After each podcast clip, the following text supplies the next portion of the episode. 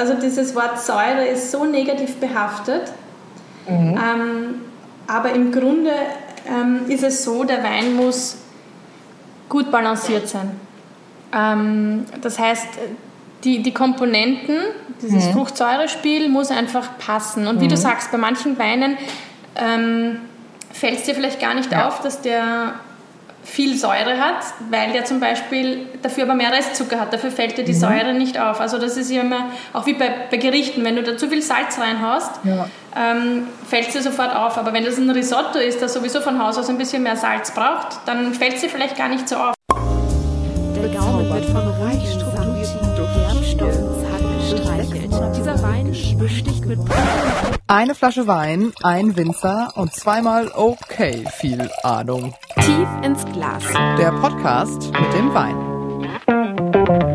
Ein Podcast für alle Weinfans, egal ob neu dabei oder im Barrik geboren.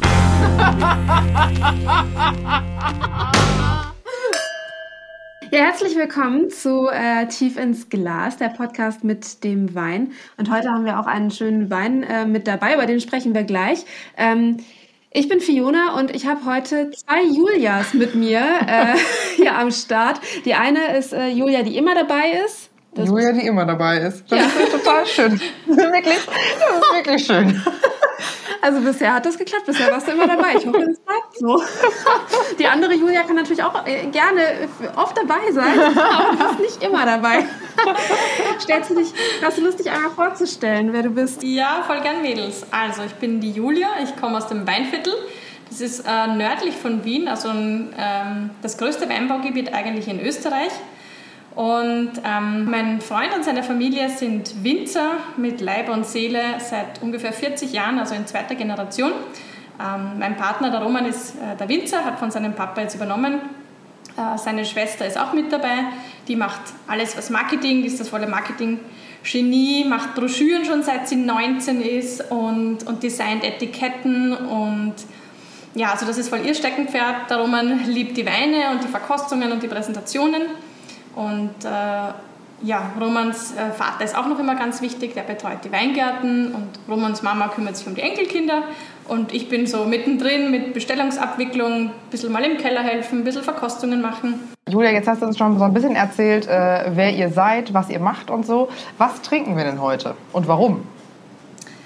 Ähm, äh, also prinzipiell Grund braucht man fürs Trinken ja. es findet sich immer irgendeine Feier oder sonst Das stimmt. Ähm, wir trinken heute.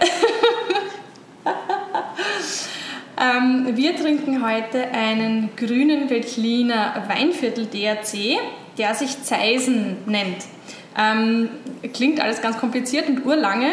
Ähm, die Rebsorte ist wie gesagt ein grüner Veltliner. Das ist für unsere Region das gebietstypischste, deswegen wollte ich den auch unbedingt verkosten mhm. äh, mit euch. Grüner Veltliner, mhm. also ich, ich glaube, jeder dritte Weinstock weltweit, ähm, wo grüner Veltliner ist, ist, sitzt im Weinviertel, also ist im Weinviertel zu Hause. Also wir sind so die Veltliner Hochburg, wenn ich das jetzt Ach, mal wow. so sagen darf, das Weinviertel.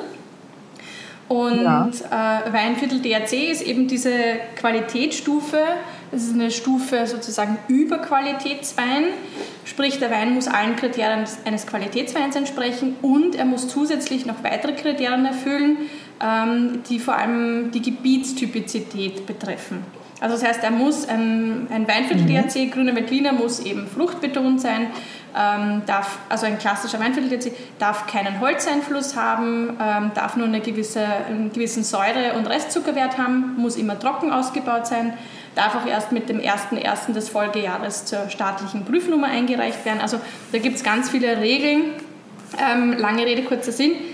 Äh, er soll eben, es soll ein, Quali ein, ein, Qualitätswein sein, der gebietstypisch ist. Und in unserer Region, im Weinviertel, darf es nur ein grüner Veltliner sein. Also überall, wo Weinviertel DRC draufsteht, muss grüner Veltliner Rebsorte drinnen sein. Mhm, so was heißt denn eigentlich das Weinviertel? Also was umfasst das denn? Äh, das Weinviertel ist ein Teil, ein sehr großer Teil von Niederösterreich, also von, vom Bundesland Niederösterreich ähm, und ist eben die größte mhm. Weinbauregion Österreichs. Das ist das Weinviertel. Und Romans Papa, deswegen hat auch den Beinamen von der, von der, von der Presse ähm, gehabt, damals Mr. Veltliner. also nicht, ähm, Mr. McDreamy und Mac, wie heißen die alle? Weil er damals ähm, das äh, Weinviertel DRC, dieses System mitbegründet hat. Weil er schon damals die Vision hatte, wo man damals ja noch eher Literware getrunken hat und mehr auf Menge gesetzt hat als jetzt auf Qualität. Und er hat schon damals gesagt, wir müssen einen Qualitätswein machen ähm, und das kann eigentlich für unsere Region nur der grüne Veltliner sein und hatte immer die Vision, einen gebietstypischen grünen Veltliner zu keltern, ähm, der dann auch weltweit eigentlich vermarktet wird mit diesem Weinviertel-DRC-Konzept. Ähm, und ja, hat sozusagen das System, das Weinviertel DRC mitbegründet. Das war 2002. Also in Österreich waren wir, das Weinviertel, die erste Region überhaupt, die das System umgesetzt hat. Und mittlerweile, glaube ich, gibt es 19 Weinbaugebiete, die, das jetzt, die auch dieses DRC-System jetzt machen. Ja, krass. So ist das entstanden damals, genau. Und wir trinken heute unseren grünen Veltliner Weinviertel DRC Zeisen. Äh, der Name Zeisen leitet sich von der Riede ab, wo, wo, wo der Wein sich befindet. Die heißt Zeiseneck. Und damit man es auch leichter aussprechen kann, vor allem auch ähm, international, haben wir gesagt, wir kürzen das ein bisschen ab und nennen ihn Zeisen. Und äh, die Riede Zeiseneck, also den Wein, den wir heute trinken, der wächst auf dem, jetzt haltet euch fest, weltweit größten fossilen Austernriff. Weltweit größtes. Haben wir selber lange nicht gewusst, bis so ein Experte gekommen ist und gesagt hat, hey, Was, heißt denn das? Was, was ist das genau? Ausläufe vom Urmeer. Ja. Genau, und da habe ich eben auch Steine äh, da jetzt vor mir. Also ich kann es euch jetzt nur beschreiben. Also man sieht wirklich und man fühlt auch richtig diese Einkerbungen äh, von, den, von den Muscheln, von den Austern, die da eben vor Jahren Millionen da waren. Krass. Und du siehst richtig die Schichten und, und eben diese, diese, also es schaut aus, als wäre da einfach ein Stein, wo eine Muschel rausgebrochen ist. Also es sind total, ähm, ja, scha- schaut extrem cool und spannend aus. Und, und das gibt eben auch, finde ich, dem Wein seine Charakteristika. Also es ist, ich, wie beim Menschen, sage ich immer, also es ist immer, wo du herkommst, deine Herkunft, das gibt dir, verleiht dir Charakter und, und prägt dich ganz einfach. Und genauso prägt das auch den Wein, den Boden, wo er herkommt. Äh, das ist gerade ein super Stichwort, weil wir machen das ganz gerne so, dass ähm, Ja? wir unsere Winzerinnen und Winzer äh, fragen, wenn jetzt dieser Wein eine Person wäre, wie würdest du ihn beschreiben? Kommt das bei Ähm, dir aus der Pistole also- geschossen oder? Ich, ich lasse mir was einfallen und wenn es nicht gut ist, machen wir machen wir es nochmal. Dann, machen, dann überbrücken wir das so, dass wir erst was, dass wir erst was machen, was ähm, dann, dann beschreiben wir erst Fiona und mich. Ähm, ich würde sagen, Fiona ist ein grundsätzlich eigentlich gut gelaunter Mensch. Außer es ist noch kein Kaffee geflossen. Also ich glaube, das kann man, kann man so ganz gut sagen. Ich frage mich gerade, wann du mich, ja doch, äh, ich, ich wollte gerade sagen, ich frage mich gerade, wann mich Julia jemals früh am Morgen äh, erlebt hat, aber äh, doch. Das ist schon passiert und da war, noch- da war noch nicht so viel mit Reden. Und da muss immer erst ein guter Kaffee her und Das dann stimmt. geht's. Ja, Jetzt bin ich gar nicht vorbereitet. Ja. Ich finde das super, weil Fiona kam mit der Frage um die Ecke und sagt, jetzt bin ich gar nicht vorbereitet. auch, auch schön. Ja, ich lasse mir auch was, irgendwas über Julia einfallen, am besten. beim- Ich habe ich hab letztens schon gesagt, Julia ist, äh, Julia ist sportlich, aber dann wurde mir gesagt, dass das keine Charaktereigenschaft ist. So. Und äh, das, ja, jetzt muss ich mir natürlich Ach irgendwas. so, wirklich? Also ich hätte auch, also ich finde auch schon, dass es. Du kann, kannst mir doch jetzt nicht so in den Rücken Und ich fallen. muss jetzt was zum, zu unserem Wein sozusagen sagen. Genau, also wenn das jetzt, stell dir vor, du gehst. Und ihr wollt jetzt quasi wissen, wenn, das, wenn unser Wein eine Person wäre, wie wäre Genau. Welche Charaktereigenschaft hätte Du gehst mit dem das? Zeisen auf eine Party. Also ich würde sagen, es ist ein volles Partygirl, das eigentlich immer passt, immer voll gut gelaunt ist, ähm, den vollen Pfeffer im Arsch hat und ähm, immer, für die Tanz, immer für die Tanzfläche zu begeistern ist. Ein, eine, eine, ein, ein, Girlie zum Pferdestehlen sozusagen. Das ist erstmal schon mal richtig gut. Also wenn wir davon zwei Flaschen getrunken haben, dann geht's also los und wir klauen plötzlich. Äh, Pferde. Pferde. Das ist super. Äh, nein, aber, ich auch ein finde, aber ich finde, das passt tatsächlich Ja, ganz gut, weil ich wir auch. haben den ja jetzt gerade schon probiert. Ähm, und ich, mir fehlt gerade noch so ein Wort, Mhm. Wie ich das meine. Ähm, also da steht jetzt ja auf der Flasche auch, ich, ich habe ich hab ein bisschen gespickt. Ich gebe es zu. steht tatsächlich auch pfeffrig drauf. ne? mit, mit Würze und Pfeffer und Frische und Fruchtigkeit. Und ich finde, das, äh, das passt halt echt ganz gut. Also gerade so, wenn man wenn es runtergeschluckt hat und dann so den ersten Nachgeschmack hat, dann hat man so, so eine mini, mini bisschen Schärfe quasi. Äh, auf, dem, auf dem Gaumen quasi, finde ich persönlich. Und äh, also mir gefällt das echt, mir gefällt das echt gut. Was, was findest du denn unterscheidet diese Rebsorte jetzt von, von anderen Rebsorten? Warum, äh, also, warum findet ihr die so cool? Ähm, inwiefern schmeckt die vielleicht anders? Also ich finde Grüne Veltliner insofern so cool, weil eben auch charaktermäßig, ich hoffe, das ist rübergekommen beim Beschreiben, weil es eben auch so, so vielseitig ist. Und ähm, du kannst den Grüne Veltliner klassisch vinifizieren und hast da wirklich einen super easygoing, ähm, fre- trinkfreudigen Wein, der eigentlich immer passt. Ob jetzt ähm, im Frühling, äh, keine Ahnung, zum zu den, zu den zu Lachsbrötchen oder äh, beim Picknick zum Beispiel ähm, oder im Sommer auf der Terrasse oder einfach nur so für sich genossen mit Freunden. Ähm, und du kannst grüne Veltliner aber auch genauso, ähm, wenn du ihn zum Beispiel ins Holz legst oder ähm, ja, einfach länger, länger liegen lässt sozusagen. Du kannst, äh, also er- der, der bekommt so eine Vielschichtigkeit und so eine Dichte und so eine Komplexität, geht dann schon teilweise in so tropische Noten, so exotische Noten. Also Grüne Veltliner hat es echt, hat's echt drauf. Also kann eben sehr, sehr Quasi vielseitig sein. machen, was man, Und was man gerne hätte. ähm, aber Moment mal, ich muss gerade mal drei Schritte zurückspringen. Weil ich hatte, Genau, ich hatte genau. gerade irgendwie noch im Kopf, dass du gesagt hast, dass da keine Holznote so richtig drin sein soll. Aber der wird trotzdem manchmal im Holz ausgebaut? Oder bezog sich das jetzt nur auf die... Dann, genau, aber dann darf nicht DRC draufstehen. Das müsste dann äh, eine grüne Veltliner DRC-Reserve sein. Ah. Also da gibt es eben zwei, zwei Stufen, den Weinviertel DRC. Der muss klassisch sein, darf keine Botrytis-Noten haben, darf nicht im Holzfass gelagert Ah. sein. Äh, und die Weinviertel DRC-Reserve wiederum, die hat äh, nochmal eigene ähm, Vorgaben. Äh, die darf etwas Holz haben, ähm, darf auch erst später eingereicht werden, muss einen Mindestalkoholwert haben und so weiter. Also da gibt es wieder eigene Regeln. Ähm, ja, das wäre dann ein, eine, eine Reserve, eine Weinviertel-DRC-Reserve. Die darf Holz haben. Aber ein DRC äh, ist richtig, hast gut aufgepasst. Streber bin ich. Streberin. Nein, voll cool. Aber äh, dieser hier wird ja dann... Im Stahltank, im Stahltank, Ach so, okay. Ah. im Stahltank ausgebaut. Ja. Willst du mehr von Julia und vom Weingut Pfaffel hören? Dann hol sie dir doch einfach aufs Sofa. Mit probierbar.de kannst du deine Online-Weinprobe mit deinem Lieblingswinzer direkt buchen und ganz einfach aus dem Wohnzimmer teilnehmen. Alleine mit der Familie oder den Freunden, aber immer auch mit den Profis direkt aus dem Weingut.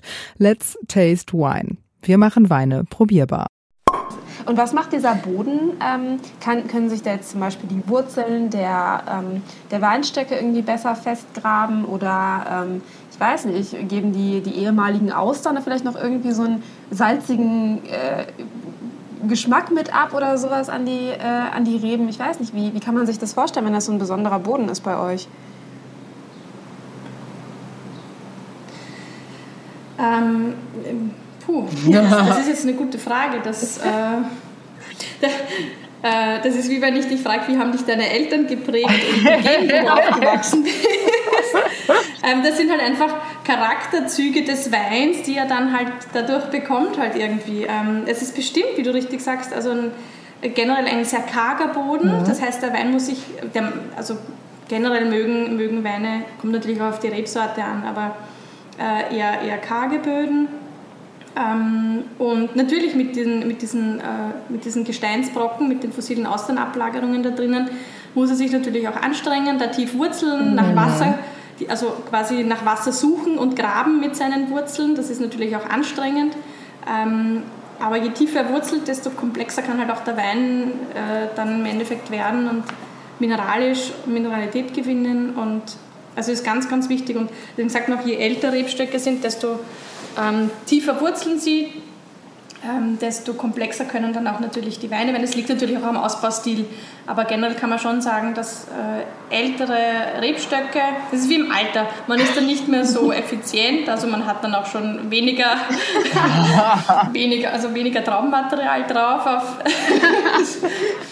ähm, aber sie, sie haben einfach schon mehr Lebenserfahrung, sagen wir mal so. Und man merkt auch bei, also wir haben jetzt auch, wenn wir neue Rebstöcke zum Beispiel auspflanzen, ähm, Junganlagen. Wir sind ein sehr trockenes Gebiet. Und die Jungen plagen sich da teilweise wirklich, also man nennt das dann auch im Fachjargon Trockenstress haben. Oh Gott, die Arme. Ähm, wenn sie wirklich über lange Zeit kein Wasser haben, ähm, dann können die wirklich dran zugrunde gehen. Ach, krass. Und ähm, vor allem auch wenn nämlich mal Regen kommt, dann wie Junge saufen sie sich auf einmal voll ähm, und haben dann für später nichts mehr. und haben dann für sozusagen keine Reserven mehr ähm, aufgehoben. Und die alten Rebstöcke, die sind schon ein bisschen erfahren und klüger. Wenn Wasser kommt, dann teilen sie sich das auf und wissen ganz genau, jetzt einen Schluck trinken, dann einen Schluck trinken und dann bleibt mir für morgen auch noch was. Kann man ja richtig was von lernen. Ja, ehrlich. Kann man wirklich was von lernen. Ähm, Da ist ja wirklich so ein bisschen die. Die Natur ist klug. Ja. Total. manchmal klüger als wir vielleicht unter Umständen. Ähm, Vielleicht, vielleicht werden wir im Alter auch klüger. ja, stimmt. Aber Ich, ja, hoffe, ich hoffe das total. einerseits ja, andererseits weiß es auch nicht, ob ich lieber klug oder jung sein möchte. Das weiß ich noch nicht so ganz genau. Geil, ich denke mir auch, man muss ja nicht, man muss ja nicht alles wissen und So. immer nur an morgen denken. Heute hat auch seinen Reiz. Richtig.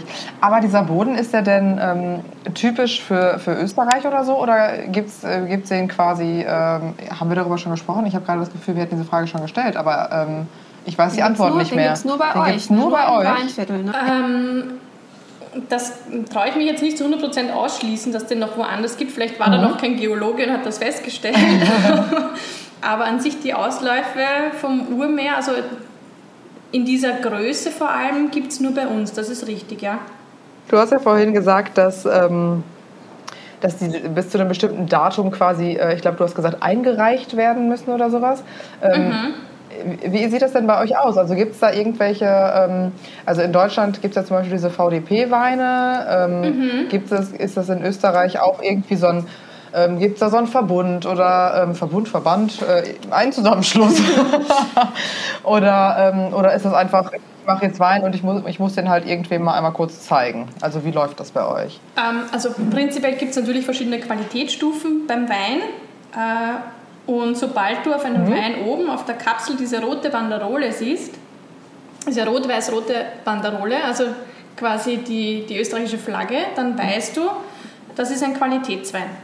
Ein Qualitätswein muss zur staatlichen Prüfnummer eingereicht werden. Das heißt, er muss eben auch gewisse ähm, Kriterien erfüllen, damit er diese rot-weiß-rote Banderole tragen kann und darf. Ähm, es ist natürlich auch für den, für den Konsumenten, wenn du sagst, du kaufst jetzt irgendwo eine Flasche für dich, einfach ein Qualitätssiegel, dass du weißt, das muss drinnen sein, das darf nicht drinnen sein. Und äh, in, also Qualitätswein bedeutet, er wird, für Österreich ist es zumindest so die Regeln, ähm, er wird einerseits blind von staatlichen Kostern verkostet, sechs an der Zahl, und mindestens vier müssen sagen, der entspricht einem Qualitätswein. Und ähm, zusätzlich zu dieser sensorischen Probe kommt er auch noch in ein Labor und wird analysiert und darf eben nur gewisse Werte dann halt aufweisen. Also darf nicht zu viel freies SO2 haben. Ähm, wenn trocken auf dem Etikett natürlich steht, dann darf nicht mehr Restzucker sein äh, wie 4 Gramm ähm, und so weiter. Und da wird auch festgelegt, quasi, wie viel Alkohol hat der und dann musst du auch entsprechend aufs, aufs Etikett drucken, maximal ähm, ein Spielraum von 0,5. Also es gibt halt da quasi diese Regeln, er wird halt sensorisch und im Labor analysiert und beides muss, beides muss sagen, ja, das ist ein Qualitätswein, den wir verkaufen können und dürfen. Und ähm, ein Weinviertel-DRC muss halt noch zusätzlich zu diesen Qualitätsweinkriterien ähm, Gebiets, also er muss noch zusätzliche Kriterien erfüllen. Also er muss, die, er muss zum Beispiel, wie schon vorher angemerkt, darf nur gewissen Alkoholwert haben, äh, darf nur gewissen Restzuckerwert haben, darf nicht im Holz ausgebaut sein und muss eben gebietstypische Züge aufweisen. Aber jetzt haben wir ja gerade mal erst äh, quasi eine Station, wenn wir die Flasche von oben bis unten angucken. Dann, ey, ihr habt ja echt super viele Auszeichnungen für diesen Wein bekommen. Äh, unter anderem ist hier so ein kleines, äh, ja, wie so, ein, so eine kleine Fahne dran in Gold. Da wurde, wurde ihr ausgezeichnet als internationales Weingut des Jahres 2021. Ansonsten ähm, gibt es hier noch äh, einen Wine Award, äh, den ihr mit Gold gewonnen habt. Und noch was habe ich gesehen, genau, European Winery of the Year 2016. Ähm, das, also das ist ja schon, sind ja schon ein paar Sachen drauf, ne? Ein paar, paar Aufkleberchen habt ihr ja schon für diesen Wein und für euer Weingut bekommen. Reicht ihr das selber ein oder sagt dann irgendwie jemand so, boah, ey, das ist schon, schon was Feines hier? Ähm, oder macht ihr das selber? Müsst ihr euch da selber darum kümmern, dass ihr die Auszeichnung kriegt? Ja, also um die Weinauszeichnungen müssen wir uns schon selber kümmern. Wenn wir jetzt als Weingut mhm. ausgezeichnet werden, also zum Beispiel hast du angesprochen, dieses European Winery of the Year vom Wine Enthusiast, das ist ein amerikanisches Magazin, da haben die quasi gesagt, wir möchten euch auszeichnen damit. Ähm, genau, aber für die Weinauszeichnungen, da müssen wir jedes Jahr einreichen und die werden dann eben auch bei den jeweiligen Verkostungen von der Fachjury dann verkostet und bekommen dann eben Auszeichnungen oder eben keine. Was? Und ähm, ich meine, internationales Weingut des Jahres, das zeigt ja auch schon, also so ein bisschen, ich meine, wir sind jetzt in Deutschland, ihr seid, du bist in Österreich, heißt, okay, auf jeden Fall läuft das mit dem Export. Ähm, ist das denn so, äh, sind, wir denn, sind wir denn die Einzigen, die in den Genuss kommen? Weil ich glaube, es ist ja hier alles auch auf Englisch äh, übersetzt, wenn ich das richtig sehe, genau. Ja, ähm, ja.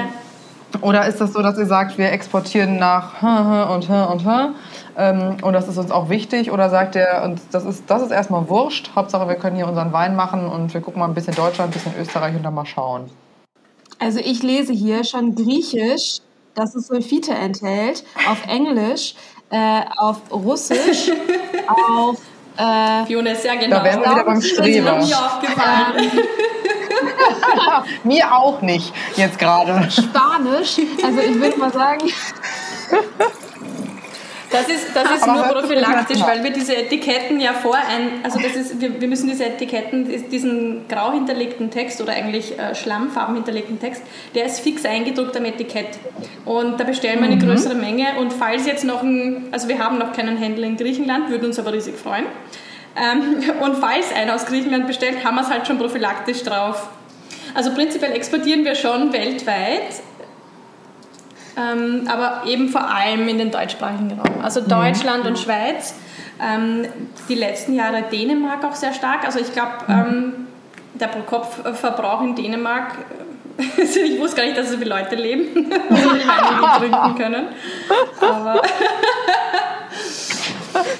ähm, Dänemark ist auch ganz, ganz stark, aber natürlich der deutschsprachige Raum ist am, ist am stärksten und wichtigsten. Also zusätzlich halt natürlich zu Österreich, Deutschland und Schweiz. Äh, Fiona, was wolltest du fragen? Du wolltest was fragen. Äh, was, ihr, was ihr außerhalb äh, des grünen Veltliners äh, zum Beispiel noch für, für andere Rebsorten habt oder was ihr sonst noch so ähm, am Start habt generell, also andere Rebsorten, na klar, also wahrscheinlich auch andere anders ausgebaut, unterschiedlich ausgebaut. Äh, was habt ihr da so alles im Repertoire? Ähm, also prinzipiell ist das ähm, Weinviertel ein sehr großes äh, Weinbaugebiet. Ähm, und unsere Weingärten liegen eben auch verstreut. Ich sage immer wie kleine Inseln. Das ist total süß, ja, weil wir haben nicht so da ein Hektar und da eine Riesenfläche, und, sondern das sind eher so, ja, die Weingärten liegen so wie Inseln in der Landschaft. Dazwischen ist mal vom Nachbar Rebzeile dazwischen und dann ist mal wieder ein Gugarutzfeld, also ein, ein ähm, Gugarutz-Maisfeld. Wir sagen Gugarutz dazu. Und dann ist mal wieder irgendein anderes, ein, ein, Getreidefeld. Und so liegen halt diese Weingärten wirklich wie Inseln in der Landschaft verstreut. Ähm, und mit ganz, ganz vielen verschiedenen Bodentypen, äh, klimatischen Bedingungen, also Klima, ähm, Kleinklimata. Und somit können wir eben auch wirklich eine schöne Bandbreite an, an Rebsorten auch anbieten. Ähm, und neben dem grünen Veltliner ist bei uns ähm, für uns, also generell sind wir mehr Weißweingegend, wobei haben auch schon so Einflüsse, pannonische Einflüsse, also auch schon viele Rotweine auch dabei. Aber mm, ich würde sagen 60 Weiß, ungefähr 40 Rot. Und neben Grüne Veltliner sind die wichtigsten Weißweinsorten mhm. bei uns Muscatella, Riesling, ähm, aber auch Burgundersorten. Mhm. Also die kommen jetzt immer mehr, finde ich, in, also waren, hat schon Papas, Romans Papa damals ähm, ausgepflanzt, also Chardonnay, Weißburgunder, jetzt haben wir auch Grauburgunder dazu bekommen. Ähm, und vor allem die Burgundersorten sind nämlich, wie gesagt, wir sind ein sehr trockenes Gebiet und in den letzten Jahren sind die klimatischen Bedingungen wahrscheinlich auch durch den Klimawandel bedingt noch extremer geworden. Ja. Teilweise tut sich der grüne Veltliner in unserer Region ähm, sogar schwer, teilweise die Säure zu behalten. Also da im südlichen Weinviertel, im nördlichen schaut es wieder ganz anders aus. Aber mhm. Und der Burgunder wiederum, die Rebsorte, also die Burgunder-Rebsorten, haben die Eigenschaft, dass sie auch in, in sehr heißen Jahrgängen die Säurestruktur ähm, behalten können, schön, schön erhalten können. Klingt vielleicht ja. blöd, weil alle wollen einen milden mhm. Wein und alle Weine von uns sind extrem mild. Also alle, alle Kunden, die zu uns kommen, sagen, boah, sogar der, normal glauben die immer, grüne Veltliner ist sauer und bitter und hat urviel Säure. Und bei uns sagen sie, das kann ja gar kein grüner Veltliner sein, der ist ja total mild. Also die sind von Hause schon sehr mild, aber ein, ein bisschen, also nicht falsch verstehen, wenn ich jetzt sage Säure, aber ein bisschen ähm, ein bisschen äh, ein Säurespiel braucht schon, damit der Wein einfach Spannung behält und äh, Trinkfreude hat. Wenn er nur fad irgendwie schmeckt und zu, zu opulent und zu fad irgendwie, dann macht es auch keinen Spaß. Also ein bisschen so eine gewisse Säurestruktur braucht den Wein einfach. Und die Burgundersorten sind da eben ganz, ganz cool, auch in heißen Jahrgängen. Die können da die, die Säure, tun sich ein bisschen leichter sogar als wie der Grüne Veltliner, die Säure zu erhalten. Ja, das sind einmal die Weißweinrebsorten und bei den Rotweinrebsorten ist bei uns der Zweigelt die wichtigste Rotweinrebsorte. Wer ist denn, wer ist denn das? Den kenne ich und noch gar nicht. Wir haben aber auch genauso ähm, Sankt. Den kenne ich noch nicht.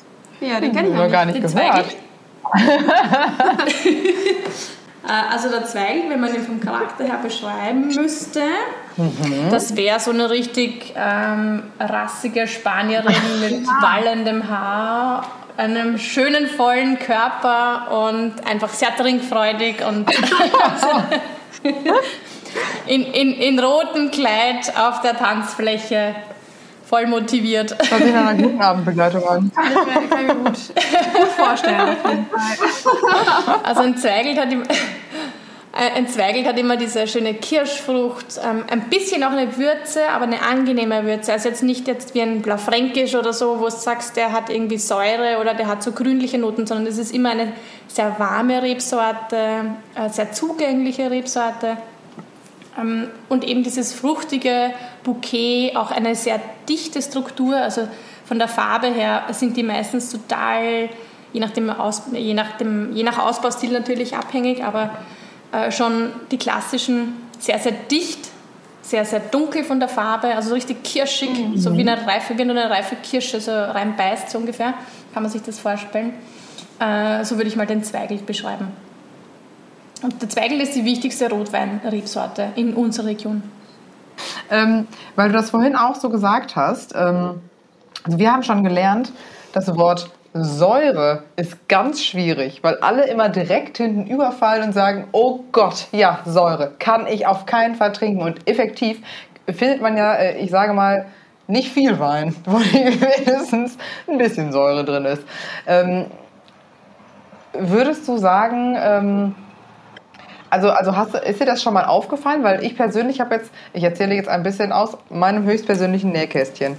Ähm, ich habe eine Weinprobe mitgemacht vor einiger Zeit, ähm, bei der ich ähm, einen Weißwein probiert habe, den ich überhaupt nicht, also wo mir das überhaupt nicht negativ aufgefallen ist und alle um mich herum direkt gesagt haben, sobald das Wort Säure fiel, oh Gott, ja. Habe ich das ja. auch gesagt? Nee, du warst nicht dabei. Das Was? Ist selten, das ist selten, aber du warst nicht dabei. Aber mehr möchte ich jetzt auch nicht sagen. Also, ähm, Aber dann sind, sobald das Wort Säure fällt, habe ich immer so das Gefühl, sagen ganz viele Leute, ah nee. Ah, nee, Sodbrennen, ja. Ole. Ich habe genau, ich habe Sodbrennen. Jetzt schon, wenn ich Säure wenn, wenn höre. Ich schon, wenn ich schon rieche. Genau. Ja.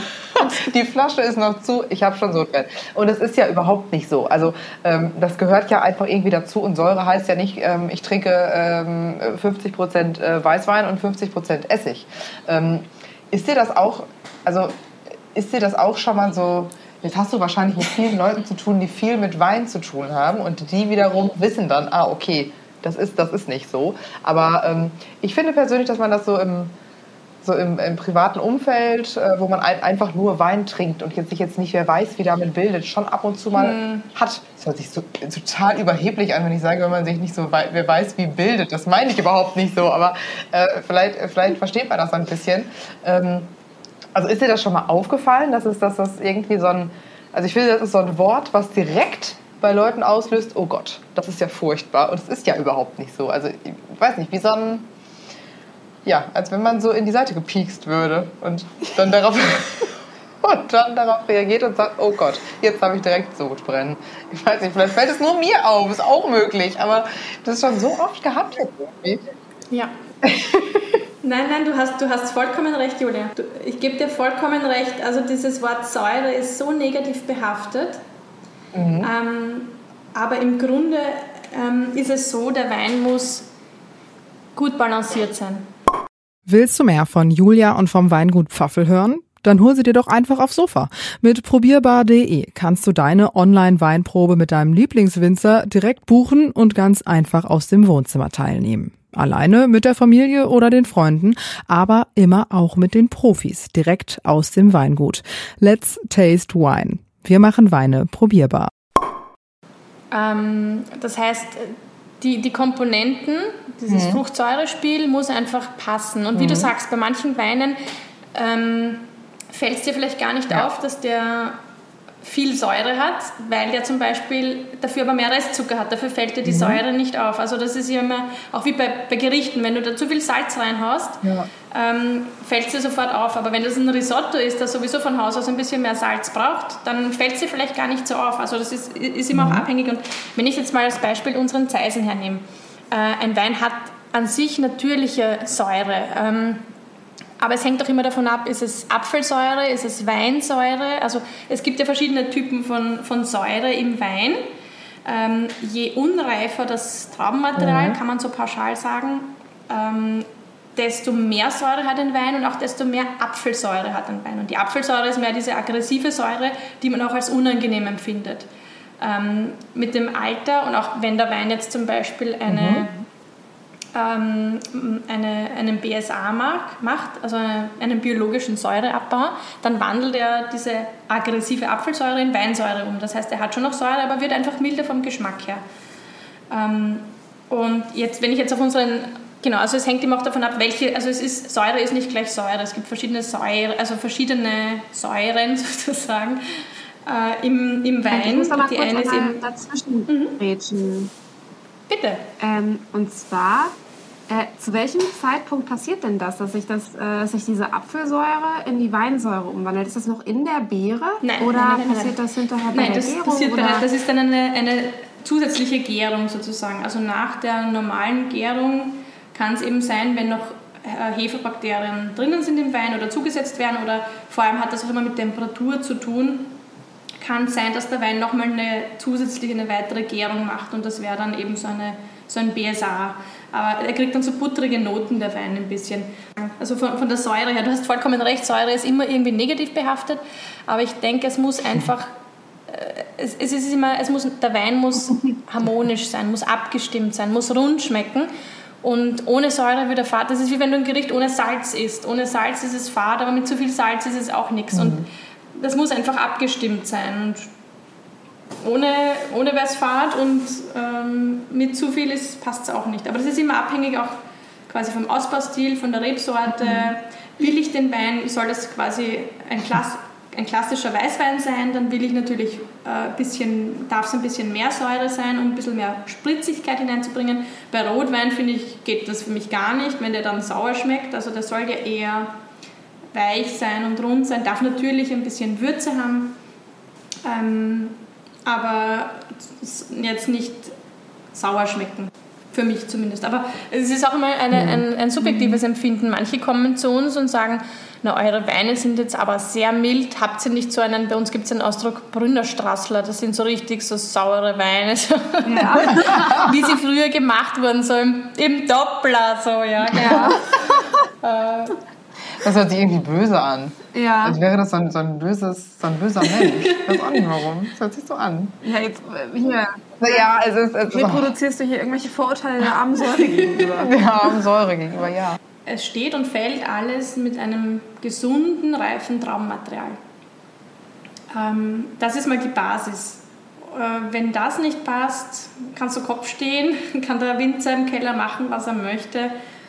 Äh, dann es wird nichts mehr sozusagen. Ähm, also wichtig ist, wichtig ist, wie gesagt, dass du einfach das Ganze über schaust, dass es deinen Rebstöcken gut geht, dass die äh, versorgt sind, dass die ähm, Wasser haben, vor allem diese jungen Anlagen, wie wir eben gesagt haben, so junge Rebstöcke sind dann noch ein bisschen empfindlicher, die müssen noch mehr in der Hand genommen werden, sozusagen die alten Hasen kennen sich da schon mehr aus. Ja. ähm, dass du einfach schaust, dass der Weingarten gepflegt wird das ganze Jahr über. Und dann ist es halt äh, wichtig, dass, äh, dass du eben das Traummaterial auch, wir schon immer, dass wir schön lange drauf hängen lassen, dass es einfach noch im Sonnen, in der, in, im Herbst, äh, sozusagen in der Herbstsonne noch schön ausreifen kann, äh, an Zuckergradation bekommt. Ähm, also sprich an Reife, an physiologischer Reife, also einfach ein gesundes Traummaterial, ein reifes Traummaterial. Ähm, und dann kannst äh, im Keller eben schauen, will ich ihn im Stahltank ausbauen oder gebe ich den in, äh, in Fässer? Wenn ja, in welche Fässer? Wie lange lasse ich sie liegen? Äh, und so weiter. Also da sind dann ganz viele Spielereien möglich, aber das Um und Auf ist das gesunde Traummaterial. Und Teilweise kannst du es beeinflussen natürlich mit deiner Arbeit im Weingarten das ganze mhm. Jahr über und teilweise bist du machtlos. Da hat die Natur einfach das letzte Wort und es kann dir ein Hagel passieren und es kann dir im Herbst total reinregnen. Es ist halt bei Wein, du musst dich so viel auf dein Bauchgefühl verlassen. Es gibt nicht eine mathematische Formel, die du jedes Jahr anwenden kannst und ähm, das plus das ist gleich das, sondern jedes Jahr ist anders und Mhm. Es ist, äh, ja, das ist halt die Natur und das ist das Schöne. Du musst halt mit der Natur gehen und das Beste daraus machen, was wir von ihr bekommen. Das ist voll das schöne Schlusswort. Für die auch. Ich möchte noch ein weiteres Schlusswort hinzufügen und zwar: Sauer macht lustig. wow. Ja. Ja, das ist. Äh Ihr seid super Das ist voll, voll, dem, voll dem schönen Niveau irgendwie. Also, richtig, richtig ehrlich, ehrlich, das, das, war kein schöneres Schlusswort, ehrlich nein, gesagt. Nein, war es nicht.